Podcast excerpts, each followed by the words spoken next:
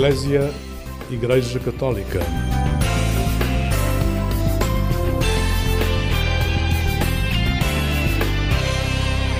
Olá, uma boa noite para si. Fique com o programa Eclésia para hoje conhecermos Beatriz Roque Antunes, que até outubro de 2020 era uma ilustre cidadã da cidade de Lisboa, mas desconhecida do grande público. A Jornada Mundial da Juventude Lisboa 2023 fê-la sair do anonimato porque a concepção do símbolo da JMJ, que hoje podemos dizer é conhecido nos quatro cantos do mundo, é da sua responsabilidade. Olá, Beatriz. Boa noite. Obrigada por teres vindo aqui falar connosco neste Obrigada, programa. Eclésia. Ah, assusta esta ideia de um sonho seu, uma imaginação sua, uma concretização sua ser conhecida nos quatro cantos do mundo. É assustador isto. É assustador quando achamos que é verdade, porque eu ainda não tenho bem essa, Não tem essa noção ainda. noção. Mas perceber que o seu trabalho chegou tão longe, ah, se põe a pensar nisso, assusta um bocadinho, não? Assusta, eu acho que vai assustar mais quando estivermos na, efetivamente na, na Jornada Mundial da Juventude e ver a cidade de- decorada com aquelas cores e com aquilo que eu fiz, aí sim acho que me vai cair a ficha. Até lá ainda estou. Imagino que a sua vida continue muito parecida com aquilo que era Muito antes. parecida, muito mas, de parecida. qualquer forma, algumas solicitações para entrevista, para perceber um bocadinho como é que foi este, este trajeto de conceber o, o símbolo da Jornada Mundial da Juventude de Lisboa 2023, mudou um bocadinho. Sim, sim, foram surgindo vários convites que eu, que eu agradeço imenso e falo sempre com, com abertura e com simplicidade. E com grande mas- disponibilidade. Uh, pronto, mas, uh, mas tem sido. No geral, a vida não mudou muito. Interiormente mudou. Um, tal- talvez tenha mudado um bocadinho, um, mas não sei exatamente se foi para melhor. Uh, porque às vezes estas coisas, uh, estas, estes grandes eventos na nossa vida põem a vida em perspectiva, não é? E, um, e às vezes até se tornam dificuldades. Uh, porque rompem com, com, com a rotina e com o nosso dia a dia e com a forma como estávamos habituados a fazer e a pensar as coisas. Um, mas é tudo um processo e faz tudo parte. Há uma maior preocupação com aquilo que diz também, com as palavras que procura pôr para explicar o processo, para explicar naquilo em que se viu envolvida, ao fim e ao cabo. Para explicar o processo, nem tanto, mas quando, quando há perguntas sobre a minha fé ou sobre as minhas opiniões, às vezes até políticas dentro da igreja, ah, se calhar há um bocadinho mais de preocupação do que é que, apesar de eu responder sempre com abertura e verdade, o que é que as minhas palavras podem vir a, A provocar. a provocar, exatamente. Se há alguém que pode ficar ofendido, se há alguém que preferia depois que eu não tivesse dado a entrevista. Tenho sempre essa preocupação. Há uma responsabilidade, Sim. não é? Vamos, de qualquer forma, retroceder alguns anos, não sentado-nos já na elaboração do, do símbolo da JMJ, para perceber um bocadinho que passos é que levaram até à concretização deste projeto. E passos com fé? Pergunto-lhe. Sim, sempre, sempre. O seu crescimento foi feito com fé? Foi, foi. Onde a fé era importante? Sim, foi uma coisa que, que, que foi uma herança, ou seja, foi uma coisa que me foi passada pela minha família, mas depois se tornou uma escolha consciente e uma escolha minha. Ahm, esse processo foi muito natural, ah, nunca foi imposto, e portanto a fé é uma coisa que eu vivo com muita tranquilidade porque nunca me foi imposta e foi sempre uma escolha minha. E as suas memórias eh, de pequena estão relacionadas também com momentos de fé? Estão, estão, estão. E Deus sempre foi uma, foi sempre um tema de conversa ah, comigo e com os meus pais. Ahm, e, e com cada um deles em particular e em privado. Ou seja, eu tinha muitas conversas com o meu pai sobre espiritualidade, tinha muitas conversas com a minha mãe sobre espiritualidade. E isto aplicado a, a fases da vida concretas, não é? À adolescência, à, à infância. ah, portanto, sim, sempre, sempre foi uma coisa muito presente. Sempre foi uma menina de perguntas? Ah, sempre, sempre, sempre. Sim, fazem-lhe falta as perguntas também. Sim, eu acho que a minha maneira de viver a fé também, é- também vem um bocadinho daí, não é? De nunca ter deixado de perguntar e ainda hoje não ter medo de, de questionar ah, certas coisas, porque acho que é, é nessa dúvida e nessa procura que a fé também cresce. Um, isso sempre, me- sempre me fez sentido assim. Um, e foi também por isso que eu, ao longo da minha vida, fui procurando sítios que me pudessem mai- dar mais respostas. Tenho ideia, inclusivamente, que quando estava na, na catequese, mais ou menos aos 14 anos, pediu aos seus pais para ir para uma catequese diferente. Sim, é verdade, é verdade. eu sentia, na catequese onde estava, no, no, no colégio, eu sentia que muita gente estava de, contra vontade. Portanto, estavam as, as, pessoas da minha idade, os miúdos da minha idade, estavam todos porque os pais queriam muito que eles estivessem, mas eles não queriam estar ali. Um, e eu queria ir para um sítio onde houvesse outras crianças como eu que queriam estar ali e que tinham perguntas e que, e que, e que a fé os entusiasmava. Uh, porque é sempre diferente uh, não nos sentirmos os únicos. O facto de ser uma catequese também no colégio também misturava um bocadinho as coisas, sentia necessidade de, de separar os espaços. Sim, sim, sim. Era também por causa do ambiente em si, não tanto pela, por aquilo que era ensinado e vivido ou partilhado, mas era importante separar espaços, era isso? Sim, sim, sem dúvida, sem dúvida. Eu acho que para os pais facilitava muito ser no mesmo sítio uh, e eu percebi sempre isso. Uh, mas também não queria ir muito para longe. Eu queria era poder também conhecer outras pessoas, não estar uh, tão restringida àquele público do colégio um, e serem só essas as pessoas que eu conhecia, não é? Acho que ajuda a conhecer pessoas de, outros, um, de outras escolas, de outros backgrounds, mas, mas que depois temos em comum a fé e com outras procuras de Deus também. Às Exatamente. vezes as pessoas vão se relacionando mais com Jesus ou conhecem mais Maria uhum. ou relacionam-se diretamente com Deus. Como é que foi consigo? É engraçado que Maria e Jesus foram personagens que chegaram mais tarde na minha vida espiritual. Não é que não fizessem parte, mas nas minhas orações eu não conversava com elas. Era um, diretamente com, com Deus. Com Deus e com o Espírito Santo uh, porque eu associava muito o Espírito Santo, e isto vem de conversas que eu tinha com o meu pai, um, eu associava muito o Espírito Santo à inspiração. Uh, e portanto, o meu pai dizia muitas vezes: um, não rezes para, para ter boa nota, reza para que o Espírito Santo te ilumine para tu poderes dar o teu melhor. E isso faça com que tu tenhas uma boa nota. Um, e, e, o mesmo com os médicos, por exemplo, não, não, não rezes para que a operação do avô corra bem. Reza para que o médico seja iluminado pelo Espírito Santo e, portanto, possa dar o seu melhor. E, e eu, nesta perspectiva, e ouvindo isto do meu pai muitas vezes, eu falava muito com o Espírito Santo e pedia muitas vezes inspiração para várias coisas na vida. Um, portanto, o Espírito Santo era muito presente e Deus como pai, não é? Uh, aquela, aquela figura um, nós temos muita, pelo menos eu tinha muita necessidade de imaginar como é que seria Deus do ponto de vista visual. Como é que eu imaginava? Eu imaginava sempre como um homem muito grande e com risco ao meio. Risco no cabelo. Sim, que é uma coisa que eu não sei explicar porque uh, devia ser um, devia ser um, para mim um sinal de, de seriedade, não sei. Se calhar com cabelos brancos, não? Sim, sim, sim, sim. Um, mas pronto, eu tinha muito essa, essa coisa de rezar ao Espírito Santo e depois no final rezar a Deus, mais como colinho, pronto, pedir, pedir desculpa, agradecer e tal. Um, e pronto, Maria e Jesus foram figuras que, que, surgiram muito mais tarde. Engraçado, estou a imaginar a jovem Beatriz a pedir a invocação do Espírito Santo quando tem de começar um novo trabalho, uma campanha publicitária, uma, um projeto de design novo. Imagino se calhar a fazer essa invocação também. Sim, sim, mas é, é engraçado que eu acho que a inspiração um, eu peço-a não só para, para os desafios profissionais e do foro profissional, mas também para as relações pessoais. Uh, porque também para isso, para lidarmos uns com os outros, é preciso inspiração. Um, e portanto também pedia muito nesse, uh, nesse âmbito. Uh, posso perceber, não sei se de forma errada ou não, que desde cedo também por causa dessa conversa com o seu pai, aprendeu o sentido da responsabilidade. Não peças que façam por ti, mas coloca tu, entregando, mas coloca tu a tua parte também.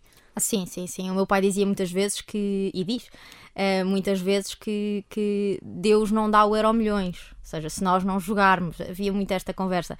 E portanto, um, havia muito esta ideia de que nós temos que fazer a nossa parte. Não podemos só fiar-nos nessa fé do género vai tudo correr bem. Sim, vai correr bem, mas nós temos que fazer a nossa parte para que corra bem, senão não adianta. Não adianta. E como é que cresce a jovem Beatriz eh, Roca Antunes na cidade de Lisboa? Porque foi sempre este o seu ambiente, não foi? Sempre, sempre. Eu vivi sempre no centro de Lisboa. Uh, vivi uh, inicialmente uh, na zona da Sé, depois mudei-me para a Graça e depois morei 15 anos em Campo de Ourique. Uh, portanto, Ali mesmo sempre, bairros históricos. Exatamente, sempre no centro. Uh, estudei na Faculdade de Belas Artes no Chiado. Também portanto, no centro, bem. Exatamente. Uh, portanto, o 28 foi sempre uma companhia, uma companhia assídua.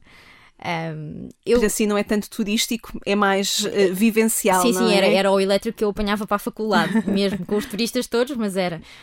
Um, eu gosto muito de morar em Lisboa e, e, e, e, penso muitas vezes que agora com o crescimento e com a, com a necessidade de sair de casa dos pais, e está muito difícil uh, do ponto de vista financeiro um, arranjar casa em Lisboa e manter-me em Lisboa, e, e penso sempre que será uma pena se eu tiver que sair, porque sinto que Lisboa também faz parte da minha identidade.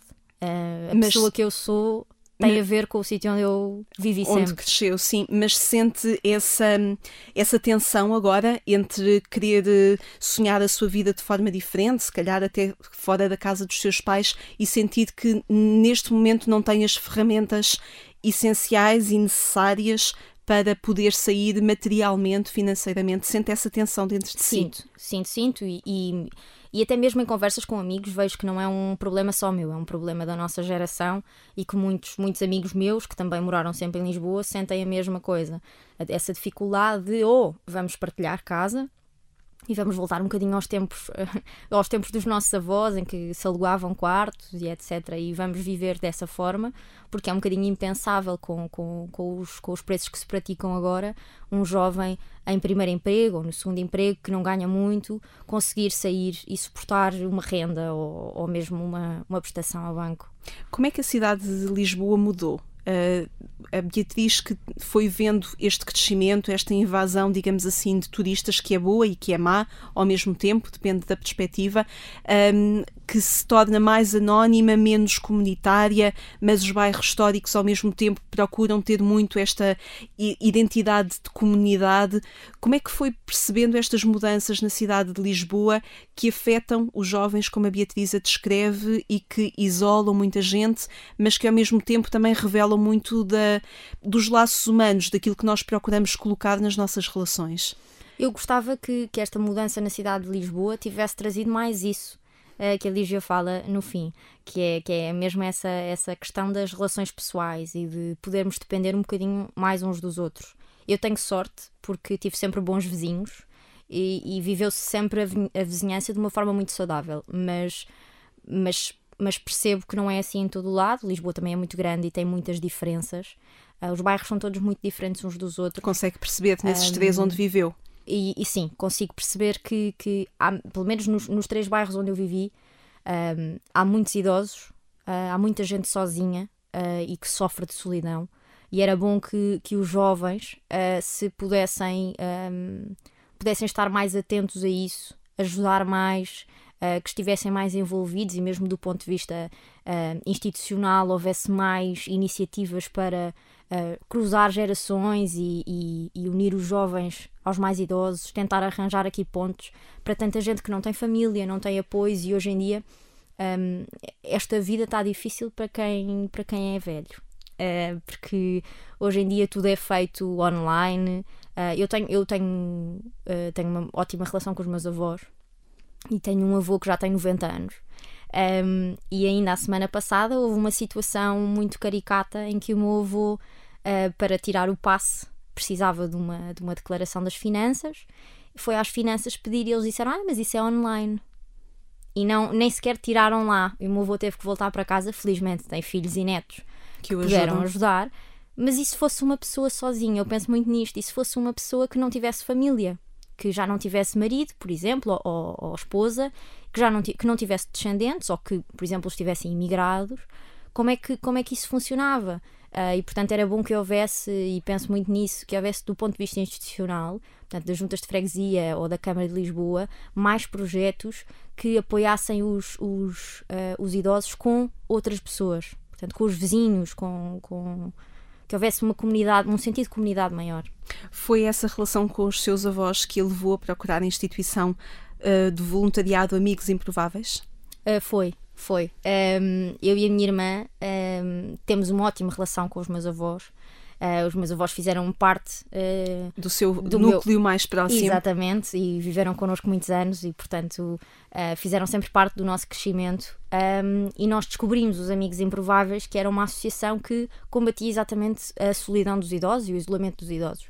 E eu e a minha irmã então ficámos, inscrevemos-nos e ficámos juntas a visitar uma senhora todas as semanas uma senhora que infelizmente já não é, já não é viva, mas que eu guardo com, com muito carinho. Como que é era que se chama esta senhora? Dona Marcolina. Marcolina. A Dona Marcolina morava na Madragoa, um, não tinha filhos, já não tinha marido e a somar a isto tudo, de não ter família, um, já tinha muitas dificuldades de mobilidade e, portanto, não saía de casa.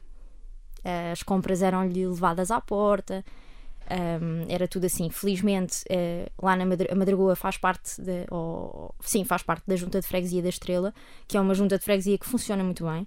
Uh, e portanto havia ela estava sinalizada e havia da parte da, da junta de freguesia muita atenção uma à situação rede. exatamente exatamente mas foi muito bom porque nós pusemos, pudemos ser no final da vida dela uma alegria e como se, fossem, como se fôssemos umas netas emprestadas, uh, porque íamos lá todas as semanas, partilhávamos a nossa vida. Um, ela gostava muito de nós, era uma pessoa muito culta e muito divertida. Um, e pronto, e ganhou muito carinho por nós. O que é que faziam nesses encontros? Conversavam? O que é que faziam? Conversávamos muito. Uh, nós da nossa vida, ela da sua, daquilo que era agora e daquilo que já tinha sido. Portanto, contava-nos imensas histórias do passado, uh, o que é que ela tinha feito na vida, como é que se tinha apaixonado, essas coisas todas. Um, depois falava do dia a dia de hoje, não é? As suas dificuldades, aquilo que a preocupava, que nós também tentávamos ajudar ao máximo. Um, mesmo até a fazer ponto com a junta de freguesia e a falar com, com, quem, com quem de direito. Um, pronto, depois nós, por exemplo, eu, eu na altura estava a tirar a carta de condução, lembro-me perfeitamente, um, e para mim era uma ansiedade grande. Então a dona Marcolina dizia sempre que ia rezar por mim, para a minha aula correr bem. Ao Espírito Santo também. Exatamente. um, portanto, era engraçado, tínhamos uma relação muito, muito boa. Engraçado que isso lhe dá uma visão sobre a cidade de Lisboa e sobre as pessoas que a habitam, não só no seu círculo, porque a Beatriz, hoje com 26 anos, podia estar de alguma forma não diria recluso ou refém desse círculo, mas tem procura sempre ultrapassar, que o seu olhar a faça ultrapassar aquilo que é o seu quadro relacional mais próximo. Eh, percebe isso na sua vida como uma constante busca, procura, sim, como sim. Um, um acrescento à sua vida? Sim, e como uma coisa que também me foi passada pelos meus pais. Portanto, a minha, os meus pais, nós, eu e, e, a minha irmã costumamos muito dizer que os nossos pais são self-made, ou seja, fizeram-se a si próprios. Isto que, que hoje em dia têm e o que conseguiram uh, foi uma coisa que foi crescendo na minha família. Portanto, os meus avós eram mais humildes do que os meus pais são hoje e os meus pais puderam dar-nos a dar-nos a mim e à minha irmã possibilidades muito boas que se calhar eles não tiveram e não sonharam conseguir dar. Um, e portanto também uh, quiseram sempre que nós não nos deslumbrássemos. E nós andámos num colégio privado, uh, tínhamos muitos amigos que tinham outro nível de vida um, e os meus pais nunca quiseram que nós perdêssemos uh, a noção de que há pessoas que têm menos um, e de que isto é tudo uma situação, é uma sorte, é uma graça e, e pode, a vida pode mudar. E falamos da mãe Ângela, do pai António e da irmã? Ana. Ana, já aqui falámos várias vezes da irmã, mas ainda não sabíamos o nome da irmã.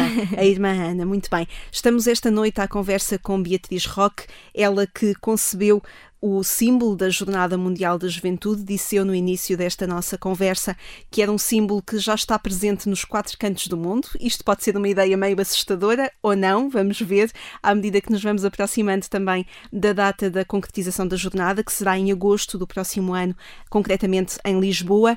Vamos ouvir Salvador Sobral, Anda a Estragar-me os Planos, uma escolha musical de Beatriz Roque Antunes, e já vamos perceber porquê a escolha desta música.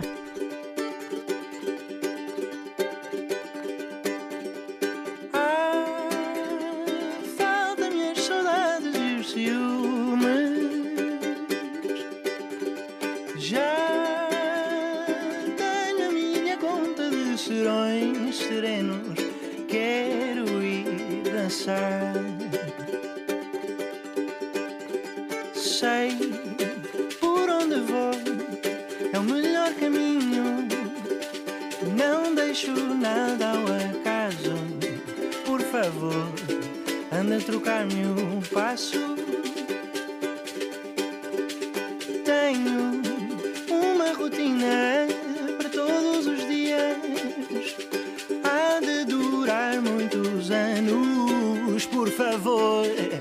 a estragar-me os planos.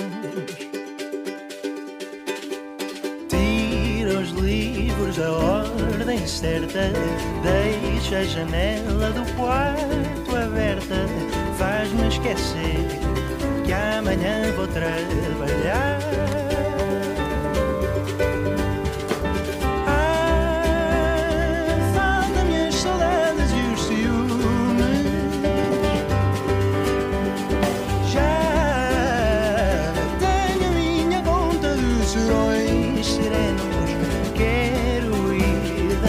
Bye.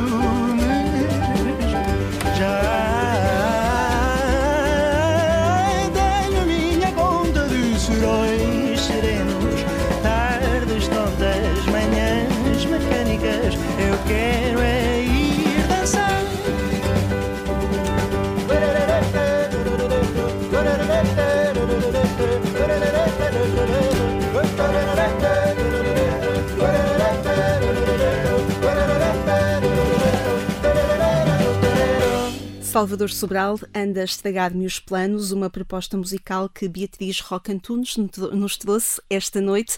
Aquilo que Salvador Sobral entrega muitas vezes ao seu público são improvisos. São, é uma arte que ele acaba por construir juntamente com os músicos em palco, mas a cada noite é nova, diria eu. É o improviso que a seduz em Salvador Sobral? É, nesta música em, em concreto, um, a letra fala muito. Eu, eu achei que, que, que se, que se alinhava muito com a nossa conversa, porque fala sobre um, alguém que nos vai estragar os planos, ou seja, que nos vem, que vem romper com a nossa Com vida, as com a nossa rotina, etc. Com os passos certos? Um, e muitas vezes é esse o papel de Deus na nossa vida. Um, e, e eu, pessoalmente, isto faz-me muito sentido porque, porque eu faço muitos planos. E tenho todo um, tenho traçado toda a minha vida, aquilo que eu gostava que fosse, e às vezes a nossa vontade não coincide com a vontade de Deus. Um, e portanto é um desafio muito grande, pes- pessoalmente, para mim é um desafio muito grande, abrir-me a, essa, a esse improviso de Deus, a essa, é essa surpresa que Deus traz à nossa vida que diz: Não, tu queres ir por aí, mas não vais. Ou tu queres isso agora, mas não é agora, é depois. Um, e essa, esse, esse colocar nas mãos de Deus o que tem que ser e essa abertura de seja feita a, a vossa vontade é uma coisa muito difícil para mim, uh, mas é uma coisa que eu acho que, que nos faz verdadeiramente felizes. Essa liberdade e esse descansar na vontade de Deus. É Como é como Deus quer. Como é que procura uh, perceber uh, esses, lidar interiormente com esses momentos, com essa ansiedade de futuro e perceber que, calma, vamos uh, escutar a resposta. Como é que lida com isso interiormente? Onde é que procura caminhar? Por onde é que procura caminhar para resolver isso? A ansiedade eu acho que é uma, é uma doença geracional um, e eu acho que não sou a única a sentir essa, um, essa ansiedade. e é essa- bom dizê-lo. Uh, eu sinto muito, é uma, é uma coisa que, que me tem a ver também com a minha personalidade, com a forma como eu olho para o mundo. Uh, e portanto sou uma pessoa que, que, que sofre muito por antecipação. Mas é importante afirmá-lo também na sua geração. Perceber Sim, que outros sim, partilham sim, a mesma coisa e que. Explorar técnicas, partilhar uns com os outros o que é que, o que, é que nos ajuda. Um, a mim, a, a mim ajuda-me a rezar. Haverá outros que, que ajudam outra coisa qualquer. A mim não me ajuda só a rezar, ajuda-me o desporto, por exemplo, é uma coisa que me ajuda muito. Um, praticar desporto uh, liberta a cabeça e, e a mim ajuda-me muito, porque às vezes há situações, e essa é a dificuldade, há situações que nos causam ansiedade e que não têm uma resposta clara à vista. Ou seja, não podemos resolver, ou não podemos resolver logo. Um, e aqui eu, eu ainda bem que tenho Deus, ainda bem que, que acredito, porque descanso nisso, descanso no vai tudo correr bem, porque Deus está comigo. E procura o silêncio para encontrar essa resposta. Procuro, procuro, e acho que é uma coisa que é difícil hoje em dia encontrar tempo e vontade de fazer silêncio, mas é uma coisa que, que ajuda muito. Um, e em alturas importantes da minha vida tive situações em que, ou retiros, ou sítios para onde fui fazer silêncio e que fizeram toda a diferença depois na forma como eu também fui encontrando respostas.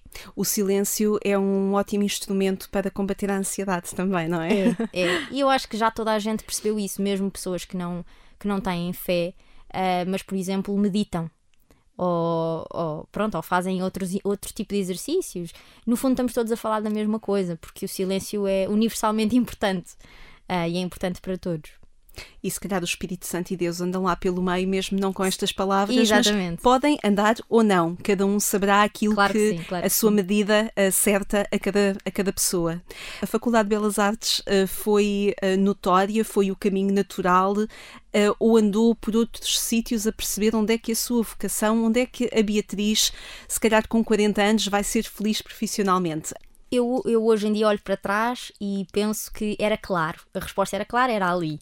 Uh, eu ainda estrebuchei um bocadinho. uh, portanto, lembro-me que na altura de escolher uma área, eu sempre, sempre disse que ia para artes, desde criança. Uh, portanto, isso estava escrito em todo o lado. Havia alguma arte que a puxava mais? Pintura era, era, era a minha cena, era aquilo que eu achava que, que, que ia ser o meu futuro. Um, mas eu sempre gostei de muita coisa, sempre gostei de teatro, portanto, eu durante muito tempo também quis fazer. Uh, quis fazer teatro. Uh, houve uma altura em que, uh, vendo a minha mãe jornalista, eu não queria jornalismo. Uh, mas, mas mexeu consigo. Mas mexia comigo a ideia de comunicação, portanto, entretenimento, provavelmente. Era uma coisa que eu me via a fazer. Um... Engraçado, imagina Beatriz a andar no 28 e a ver os edifícios de Lisboa. Isso mexia consigo também ou não?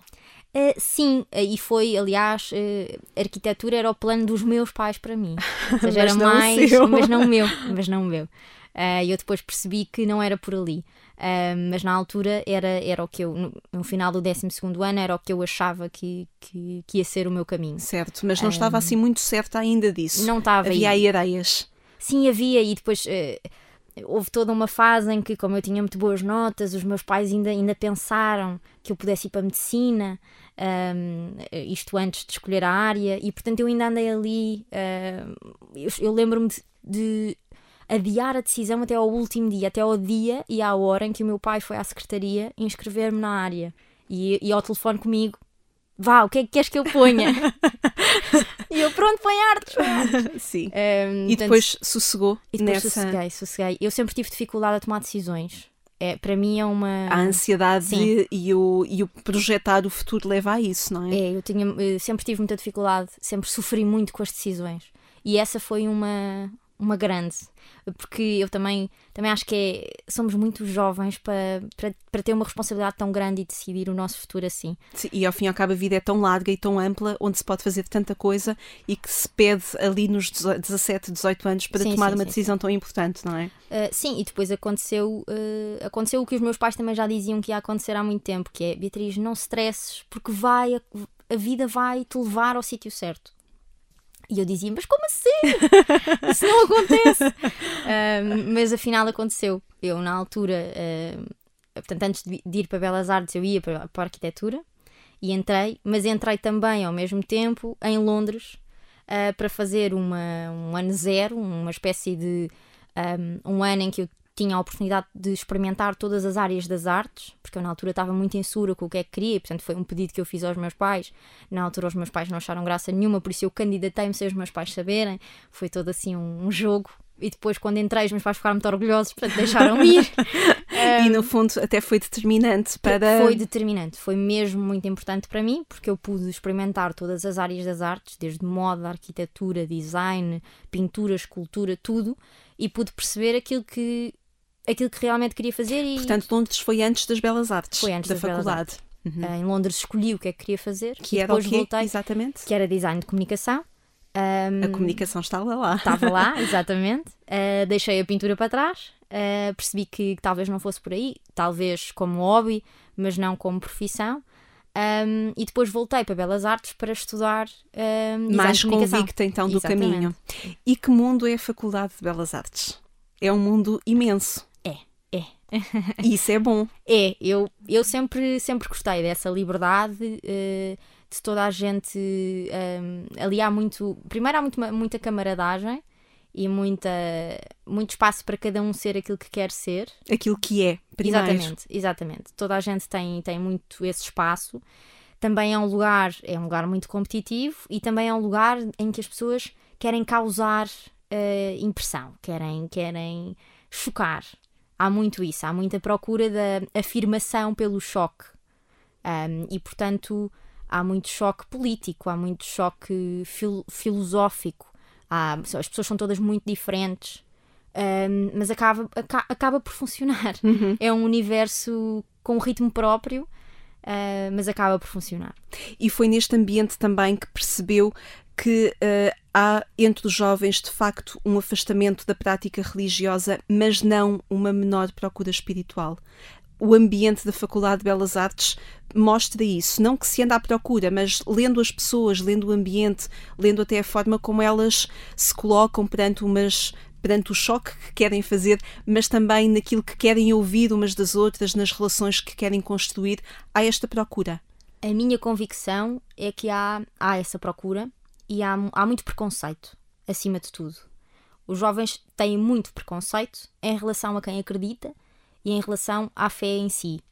Um, muito provavelmente pela própria experiência que tiveram, porque ou porque isso nunca foi uma coisa familiar, ou porque as, as pequenas experiências que foram tendo foi sempre com pessoas muito antiquadas ou muito conservadoras, ou com uma visão muito fechada da própria fé e da vida. Um, e portanto vêm um bocadinho traumatizados e isso transforma-se depois num preconceito que acaba por ser quase violento. Um, para quem tem fé? Para quem tem fé. Primeiro, como quem tem fé, como se fosse um, a fé fosse um sinal de menor inteligência, um, menor intelecto. e isso, isso para mim era uma coisa que me, que me revoltava muito. e, de, e depois, uma questão de de antiguidade, de, eh, não, de não ser vanguardista ou não ser. E mesmo em relação às artes, um, ehm, colocam-nos muito essa questão: como assim? Como se fosse um, ehm, inconcebível ser-se artista e acreditar-se em Deus, quando eu acho que. Quer dizer, é olhar um bocadinho para a história da arte e perceber que a inspiração divina teve lá sempre. Sim, sim. E a relação mesmo de procura de Deus e tudo mais, e que e que foi provavelmente isso que, que, deu, que nos deu as maiores obras uh, da história da arte, não é? E, e portanto, um, ehm, esse, esse conflito foi um conflito que fui sempre vivendo na Faculdade de Belas Artes. E o que é que isso foi provocando em si, Beatriz? Foi uh, procurando mais palavras para explicar aos outros, para perceber uh, que, em que fé eh, ou que fé é que tinha, uh, aonde é que radicava os seus pilares uh, da sua vida espiritual também, o que é que isto provocou? As constantes perguntas dos outros, o constante preconceito dos outros, o que é que provocou em si? Eu, eu fui crescendo também na minha abordagem. Muito provavelmente no início a minha abordagem era talvez também ela violenta. Ou seja, eu, como, como eu nunca tive vergonha e nunca tive problemas em falar sobre a minha fé, e sempre foi uma coisa que era importante para mim e que eu gostava muito de falar, porque é, é, não é uma coisa que eu imponha nas conversas com os outros, mas é uma coisa que, mesmo as dúvidas dos outros, eu gosto muito de ouvir e sempre gostei, porque falar de Deus eu acho que é provavelmente quando eu me sinto mais próxima dele. Uh, e portanto, para mim, o diálogo e, e, e, as conversas sobre Deus foram sempre uma coisa, foram sempre permanentes. Um, mas a abordagem dos meus colegas e etc., o pessoal lá de Belas Artes, era talvez tão preconceituoso que me deixava desconfortável. E então houve uma altura em que eu provavelmente sempre que falava disso e que, ou que as conversas iam parar aí, porque depois também já era provocada para falar sobre isso, se calhar a minha abordagem também era agressiva. Uhum. E fui melhorando isso, porque também não ganhava nada com isso.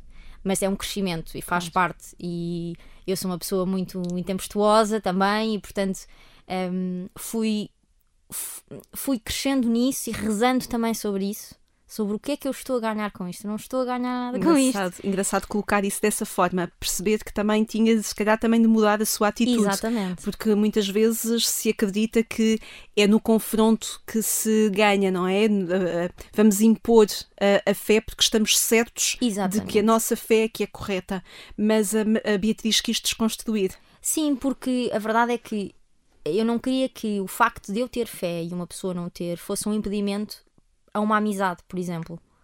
Um, e, e, essa é mesmo a, a minha convicção, e, e, foi isso que eu aprendi de belas artes e levei para o resto da vida, é que isso não é de todo um critério, nem, nem para mim não é critério nas amizades, uh, ou seja, pode nos aproximar e posso ter facilidade em fazer amigos com pessoas que pensam como eu, não é? Em relação a Deus e em relação à política ou em relação a outro, outro, outra certo. coisa qualquer. Certo. Mas não é um impedimento. E eu via isso, por exemplo, em casa. Um, o, melhor amigo do meu pai, que é meu padrinho, não é católico, e o meu pai é, uh, não é do mesmo quadrante político. Portanto, e eles conseguiam ser amigos mesmo sendo tão diferentes. Porque há outra coisa a uni-los. Uh, há um respeito, há... e portanto eu quis trazer isso, porque também, há, também acho que é isso que Jesus quereria. Era que nós fizéssemos pontes e não muros, não é? E não afastar o outro só porque ele não tem fé.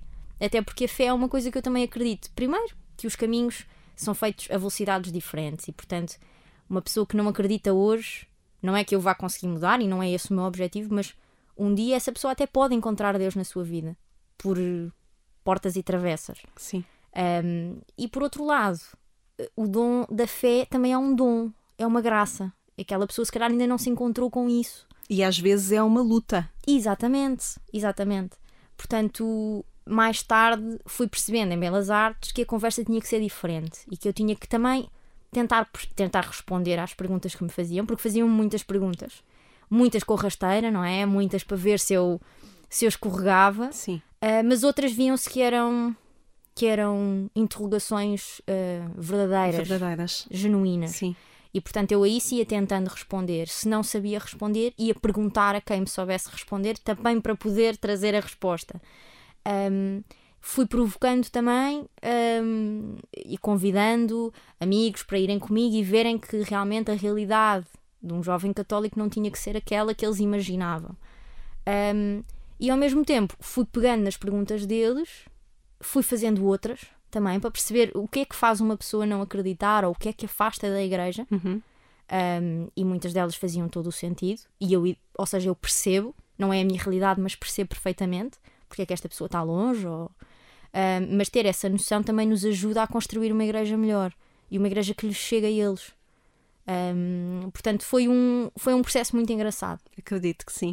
E, e, a Missão País? Que importância, que importância a Missão País reconhece na Faculdade de Belas Artes e tem para si também? Porque a Beatriz passou por várias uh, edições da Missão País, talvez a primeira em 2016, passou em 2017, 2018 e teve um ano dentro da equipa nacional.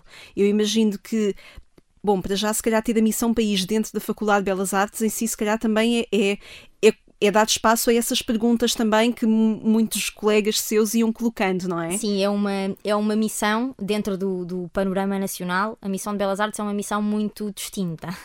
Primeiro, porque tem muita gente que não é da faculdade e que não entra noutras faculdades, porque há faculdades que têm uma lista de espera muito grande, em para que há muita gente para participar. País.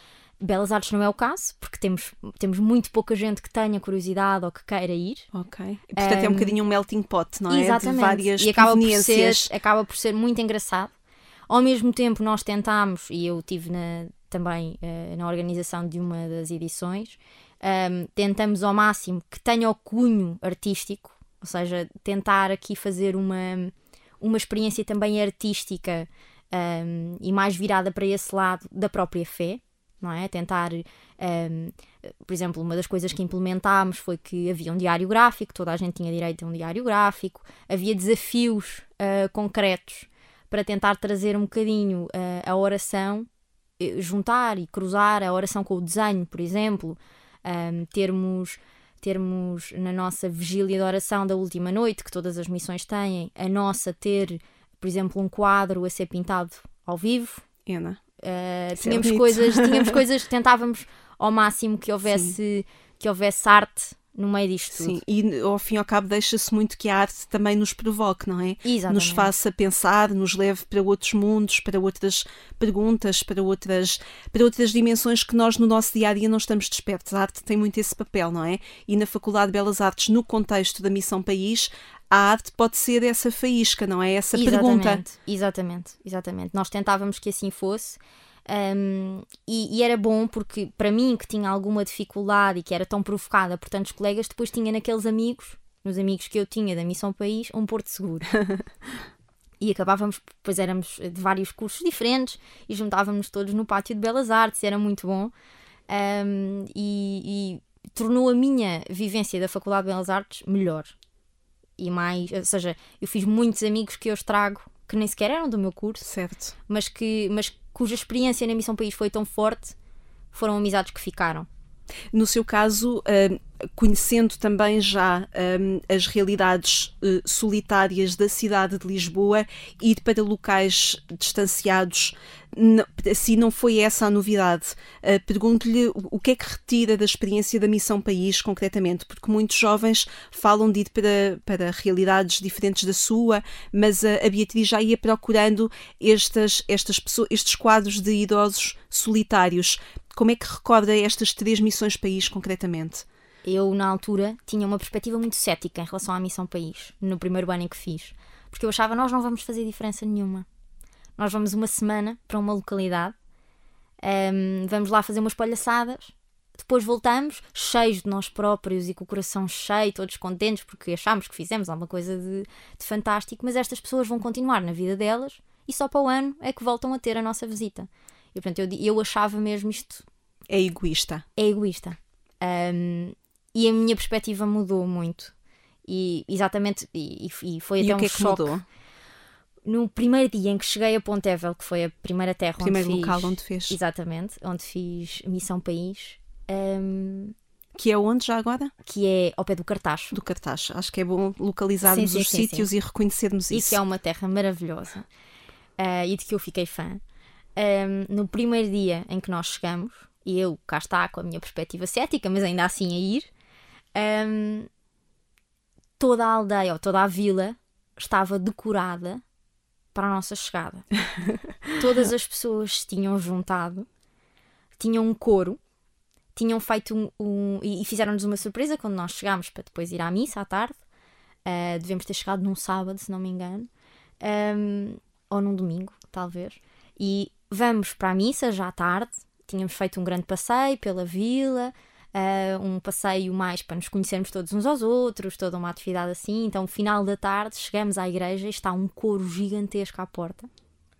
Está uma imagem da Missão País a dizer bem-vindos, Missão País, uma.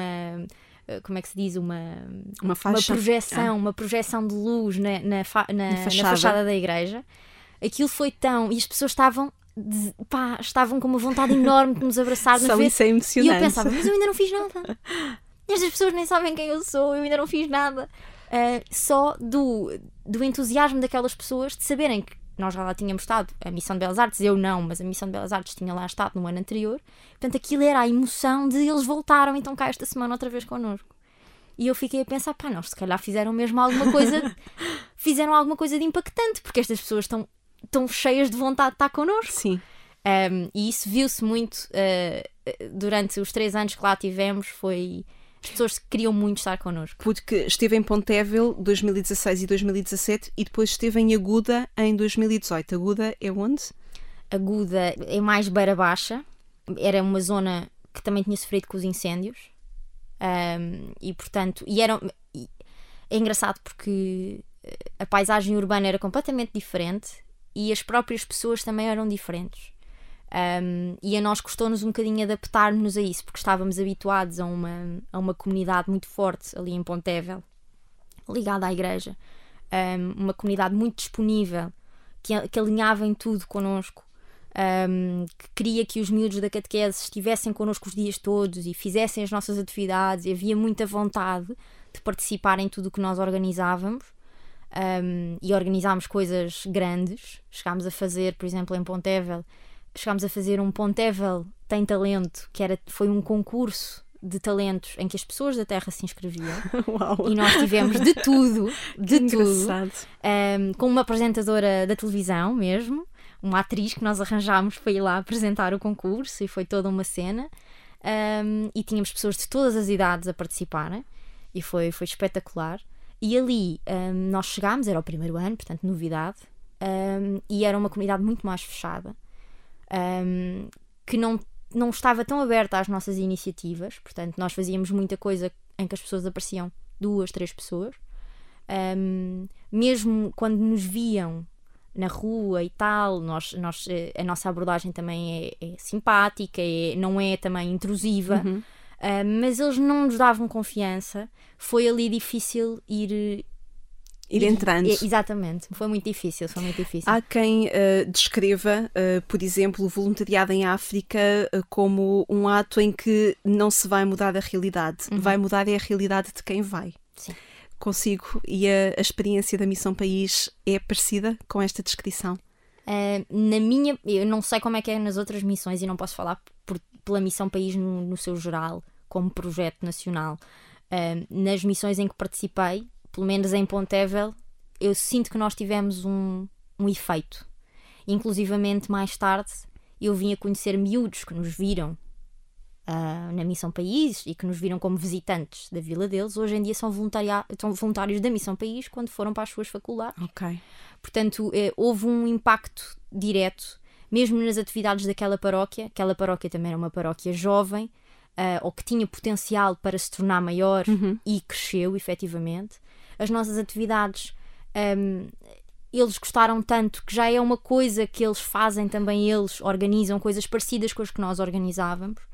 Ahm, e portanto, eu sinto que houve um que houve um resultado daquilo que não, não vamos mudar o mundo, não vamos, mas podemos fazer coisas pequenas que depois ficam. E a ideia também foi um bocadinho essa: é ter a noção de- dos limites.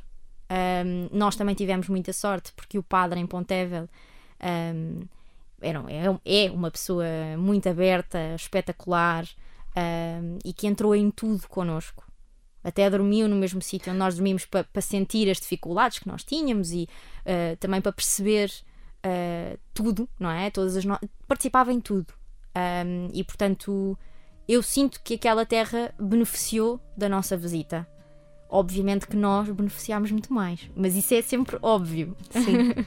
Estamos a viajar, neste caso, até algumas aldeias no, no Portugal, onde Beatriz Roque Antunes passou com a experiência da Missão País, concretamente na Faculdade de Belas Artes. Vamos agora seguir viagem com Tiago Petencourt.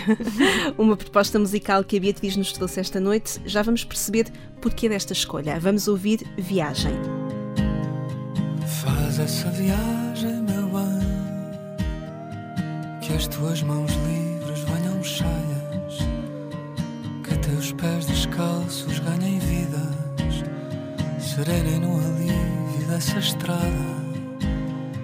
Faz essa viagem,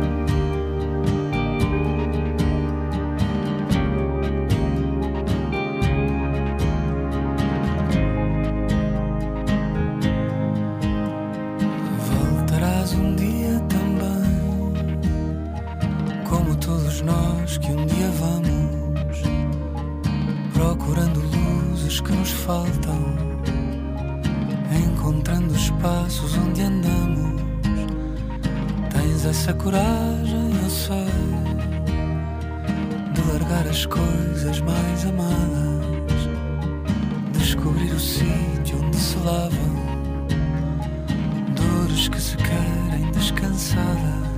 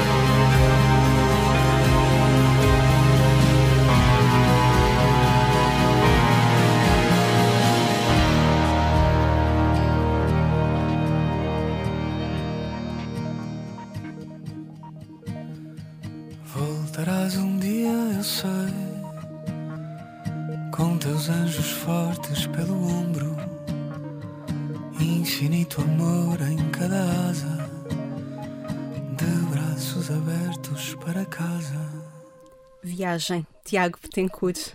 O que é que esta música lhe diz, Beatriz? A mim fala-me de Deus, é outra música que, que me faz sempre sentir acompanhada e que eu gosto muito do trabalho do Tiago Betancourt.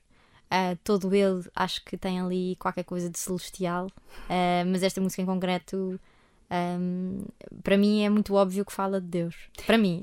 Engraçado que estava a ouvir a música e a pensar que numa pessoa ansiosa e nervosa com o futuro, como a Beatriz já se, já se revelou ou confirmou que era assim, hum, esta música apela muito à confiança, não é? Abre os braços, deixa-te ir, confia nas diferentes fases da vida, do riso, do choro. hum, Exatamente, que eu acho que é o viaja. maior desafio da, da, da nossa fé. Para mim, o grande desafio da fé é essa confiança. É uma coisa que, que não se vê, que não se toca, mas que, mas que sentimos que está lá. E essa confiança de. um bocadinho de, de, de cego, não é? Tipo. Esse, esse é o desafio. já se sentiu em algum momento da vida, por isso confia-se que, que se quer continuar Sim. a caminhar por aí. Mas o exercício é- ter sempre isso presente, todos os dias, todos, todos os momentos, não é? Sim, sim, sim. E mesmo quando não se sente. Um, a minha irmã teve uma fase uh, de fé em que se afastou muito e nós, nós na, na nossa família, isto nunca foi uma imposição.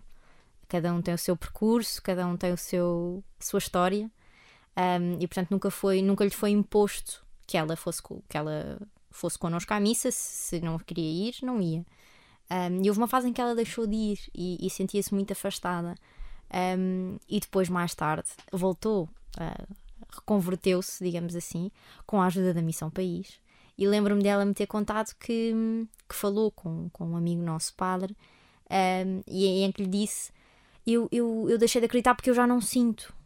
E ele disse: Mas não vais sentir sempre. Nós não estamos sempre a sentir. A, a fé depois também é isso. É confiar mesmo quando não sentes. A Noite Escura da Madre Teresa de Calcutá falava nisso mesmo, não é? exatamente, exatamente.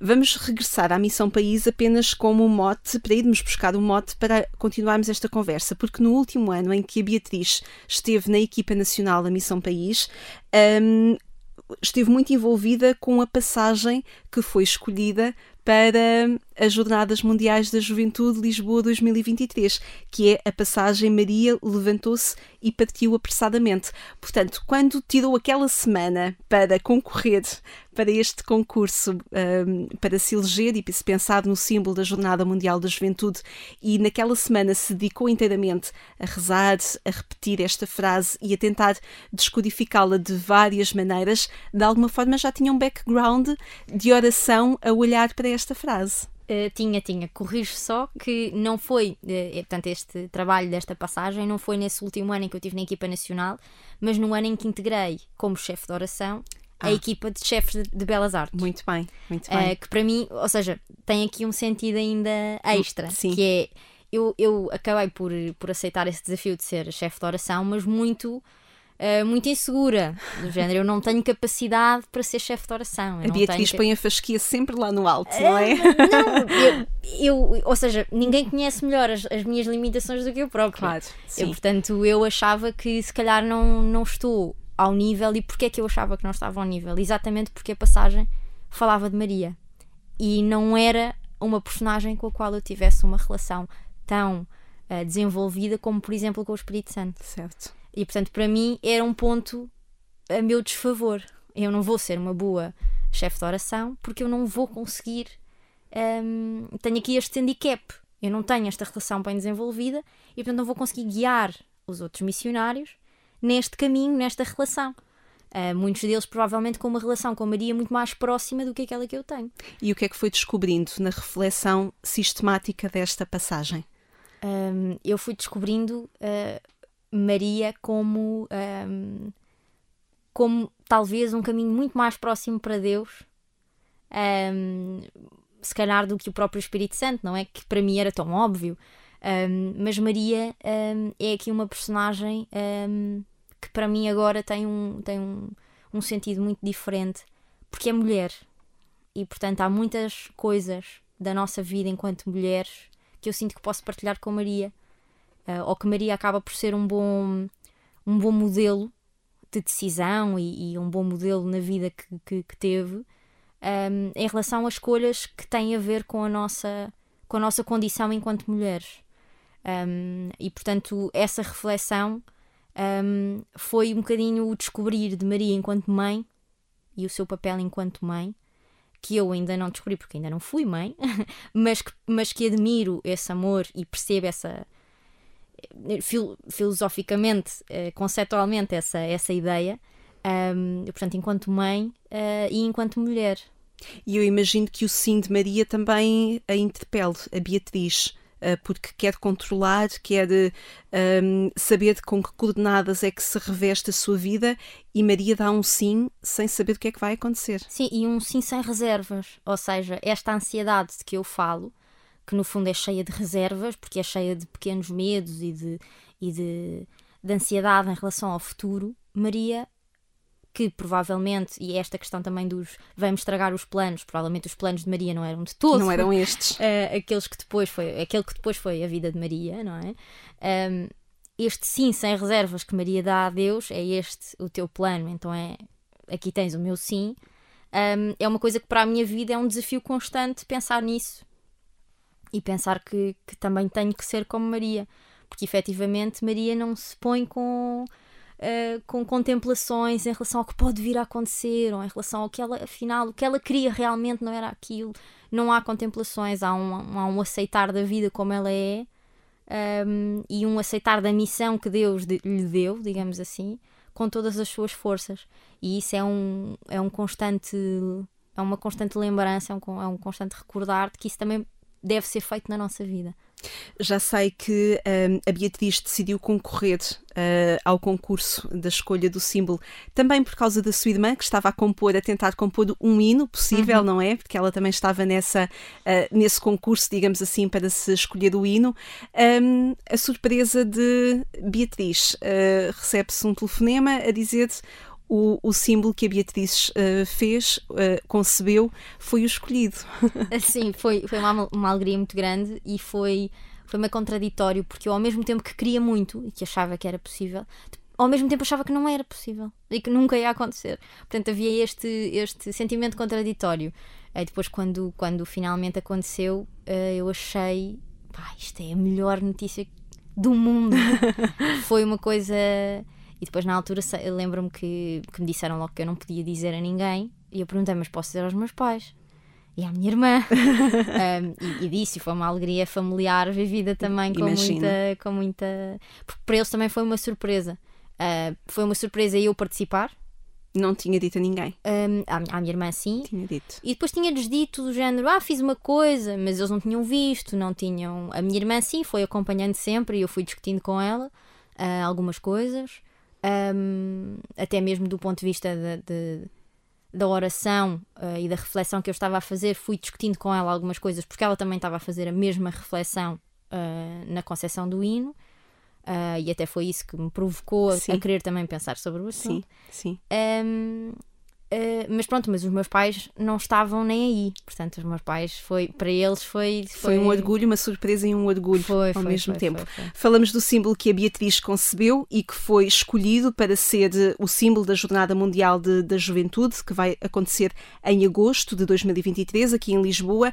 É o símbolo de uma cruz, tem as cores eh, vermelha, verde e amarela, eh, numa, eh, numa alusão à- às cores da bandeira de Portugal.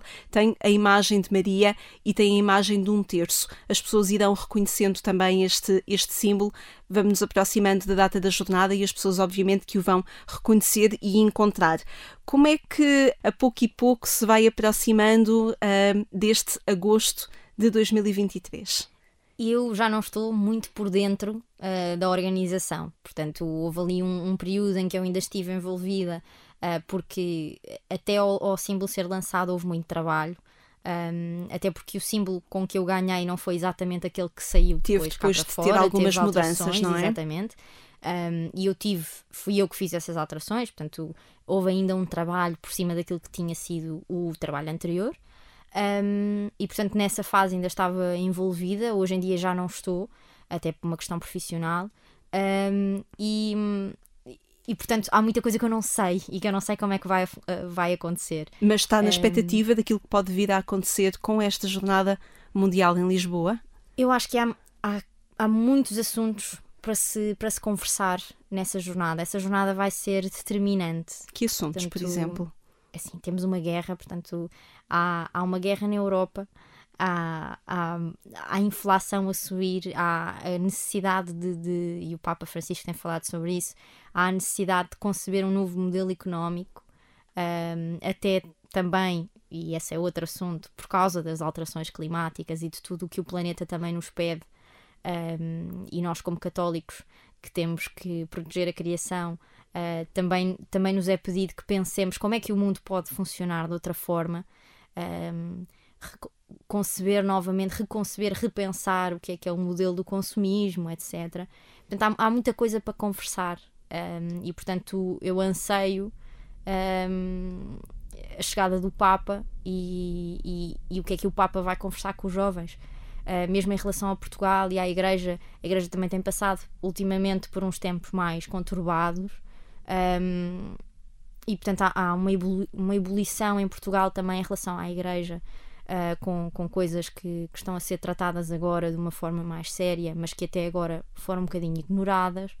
E portanto há muita coisa para conversar e muita E coisa o- para repensar. E os seis dias da jornada são esse espaço, não é apenas um evento em que o Papa vai, vai estar presente, em que os milhares, milhões, assim se espera, de jovens que estarão em Lisboa nesses dias se vão encontrar com o Papa, mas não, não é só um encontro, tem de ser algo mais. Eu espero que seja, e tenho essa vontade, não é? Que o, o Papa, eu por acaso acho que se, se não for, não é, não é pelo Papa, porque o Papa faz de tudo e todas as suas intervenções são extremamente pensadas hum, e têm sempre um objetivo muito concreto. Uh, uh, eu sinto verdadeiramente que o Papa nunca fala por falar.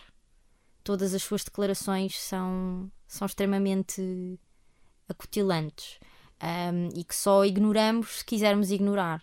E portanto, eu espero que, que quando, quando toda a juventude estiver um, reunida com o Papa, que estejamos todos um, atentos ao que o Papa vai dizer, não é? E que isso nos, uh, nos interpele também na nossa oração e na forma como vemos a nossa vida, que seja algo mais que não só um encontro. O que é que as Jornadas Mundiais da Juventude poderão dizer a um jovem de belas artes? Um, eu acho que esta, esta hum, relação que a arte tem ou pode ter com, com a oração e com a busca daquilo que é um, que aquilo, aquilo que é divino, que aquilo que é, que é como é que se diz, como é que eu ia dizer? Um, Inexplicável, que não se colocam. Transcendental, era isto que eu queria dizer. Com, com o transcendente. É uma coisa que, que, Esta relação com o transcendente é uma coisa que, que está na arte sempre, esta busca por algo que há e que não se vê e que é mais do que aquilo que nós temos na nossa realidade palpável. E portanto, um, um artista precisa que se fale sobre isso. E também é muito do caminho da arte também é essa procura. Um, e portanto, eu acho que se houver uma conversa uh, mais direcionada para o para a relação da arte, da inspiração, para aquilo que é a experiência artística, um, e por exemplo, uh, o, o Cardeal Tolentino uh, faz, muito, faz muito isso nos seus poemas, não é? São caminhos uh, muito fáceis de, de, compreender e há ali uma tentativa de se aproximar do que é uh, a linguagem artística. se houver mais essa, esse diálogo, pode ser uma experiência que, que, que toque o coração de, de muitos jovens. Beatriz Roca Antunes, foi um gosto tê-la neste Também espaço. foi um prazer. Muitíssimo obrigada. O programa Eclésia termina aqui na rádio, mas pode encontrar-nos no portal de informação em agência.eclésia.pt. Pode ainda voltar a ouvir esta conversa com Beatriz Roca Antunes em formato podcast também a partir do site da Agência Eclésia. No sábado de manhã voltamos para lhe dar os bons dias. Será a jornalista Sónia Neves a estar consigo. Obrigada por ter estado connosco. Eu sou Lígia Silveira. Tenha uma vida sempre feliz.